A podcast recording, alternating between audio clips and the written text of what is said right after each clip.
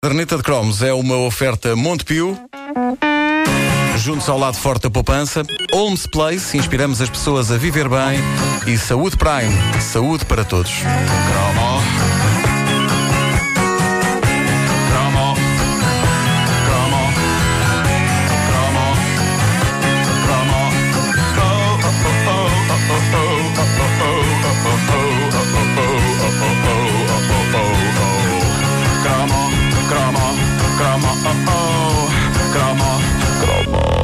Cadernos escolares, o que seria da nossa vida sem eles? Como conseguiríamos aprender as lições, mas acima de tudo, como conseguiríamos desenhar toda a espécie de obscenidades sem eles?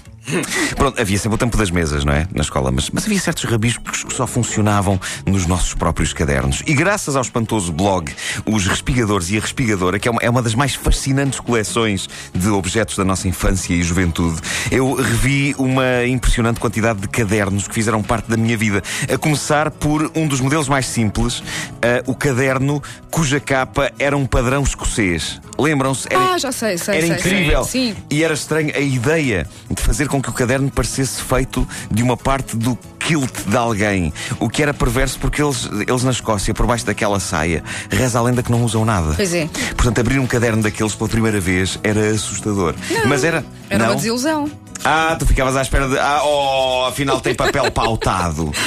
Ah, mas, mas era um clássico e era um best-seller no que toca a material escolar, o bom velho caderno de padrão escocês. Mais sofisticados eram aqueles cadernos que, por cima da capa normal, lembram-se disto, tinham uma capa de plástico transparente. Sim, é Eu verdade. adorava esses, adorava esses, embora os cantos da capa fossem aguçados e pudessem picar. Aquilo eram armas. Eh, Eu, eu adorava, embora no fundo o que esses cadernos queriam dizer era: nós não confiamos neste tipo para manter este caderno intacto e limpinho muito tempo, porque ele é uma besta e é um porco, e por isso, pelo simples não, vamos pôr aqui uma proteção contra este selvagem. E aquilo mesmo assim não funcionava, porque por dentro aquilo continuava a ser absolutamente porco. Eh, outro caderno clássico da nossa infância que eu adorava era a lendária Sebenta. Lembram-se da Sebenta? Era um caderno que tinha escrito Sebenta na capa, para já. E, e representava para mim o contrário da escola, nomeadamente a Sebenta de páginas lisas, sem nada. Eu fiz dezenas de álbuns de banda desenhada, ou daquilo que eu achava que era banda desenhada, em sebentas de páginas brancas.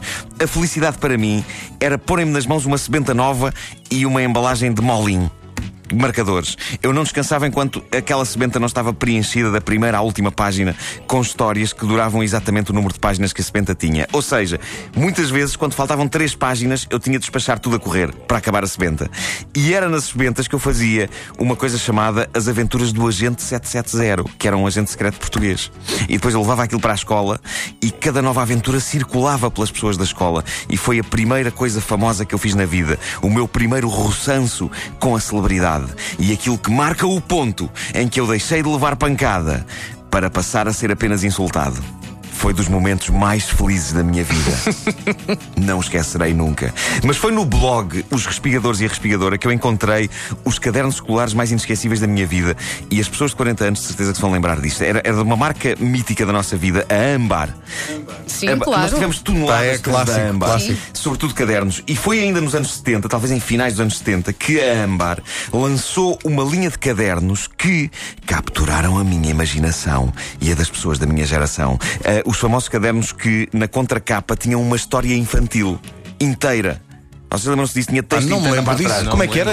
Eram, eram os famosos cadernos que na contracapa tinha uma história infantil. A parte da frente tinha a ilustração, tinha o soldadinho de chumbo e depois por trás tinha soldadinho de chumbo. A história era uma vez. Pá, nunca tive um desses, mas tenho pena. Pá, isso é incrível.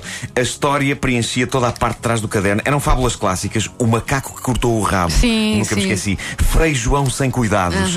Branca de Neve. O Soldadinho de Chumbo. O Capuchinho Vermelho. A Carochinha. Todos os grandes clássicos estavam Não lá. tinha o João Pé de Feijão. E talvez tivesse Ah, também. gosto Talvez desse, eu tivesse. gosto desse. E... Mas isso não distraía depois. Epá, distraía, sim. e, distraía e traumatizava. Esta coleção foi traumática por duas razões. A primeira, eu conhecia a história da Carochinha há muito tempo. É capaz de ter sido a primeira história infantil que muitos de nós ouvimos na nossa vida. A história da Carochinha e do João Ratão.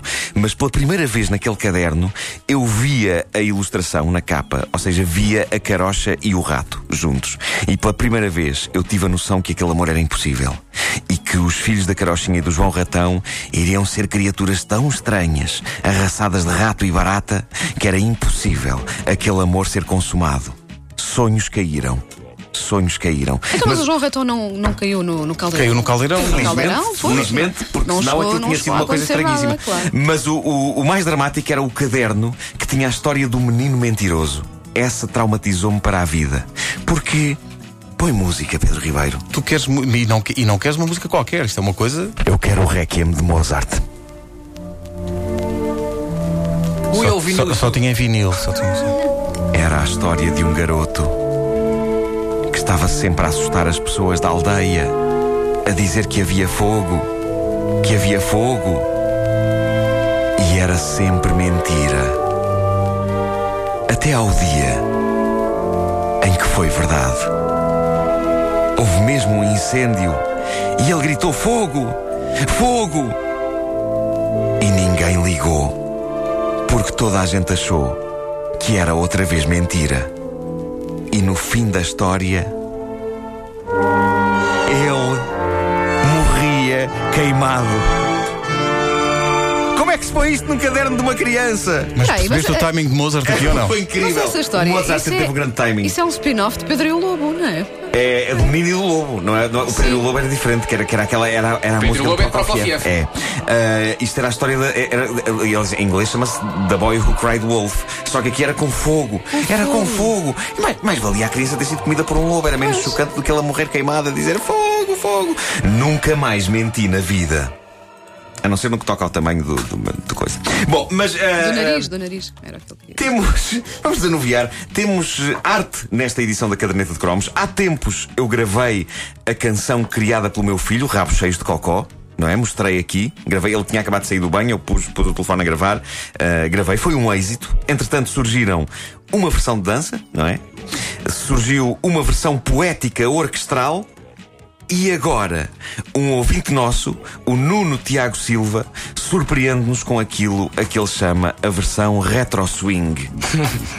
é extraordinária, porque pela primeira vez há um coro a cantar com o meu filho, um coro masculino. Epá, e é incrível ver homens feitos a dizerem rabos cheios de cocó, a cantarem. Vamos ouvir.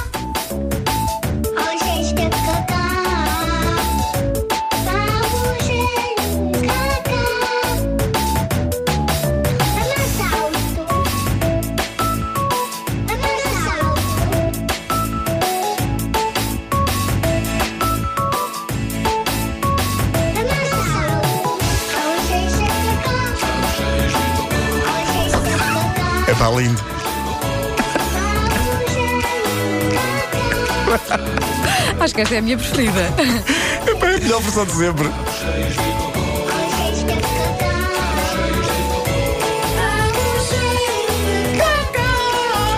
Está lindo, está lindo. Uma pessoa ouve isto e quase quer ter um rabo cheio de cocó. Ah, não. Da próxima vez que dermos um concerto das manhãs, quero isto a tocar como música ambiente. Sim, sim. Antes, antes de começar, as pessoas vão entrar na sala e levam com esta música É verdade, inebriante. é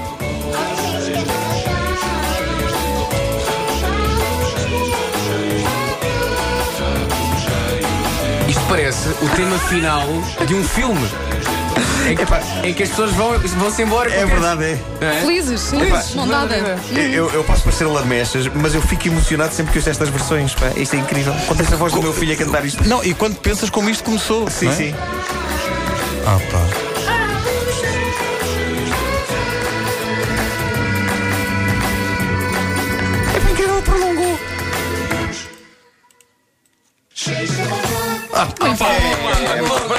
Bravo, Grande final. bravo. Obrigado, Nuno Tiago Silva. uh, Espera aí, vou por- pôr aqui no, no Facebook da rádio, espera aí, a nova versão assinada pelo nosso ouvinte. Como é, que- como é que Nuno Tiago é é? Silva. Nuno, epá, Nuno, fantástico. Muito É, bom. é incrível, muito, muito bom. É a melhor versão de todas. Tanto no ouvido. É pá, tão bom. Estou tentado a pôr isto em playlist. É pá, Acabo de receber uma mensagem que diz: A mãe aprova. Ama- Bom, a caderneta de cromos é uma oferta Montepio, junto ao lado forte da poupança. Holmes Place, inspiramos as pessoas a viver bem. E saúde Prime, saúde para todos.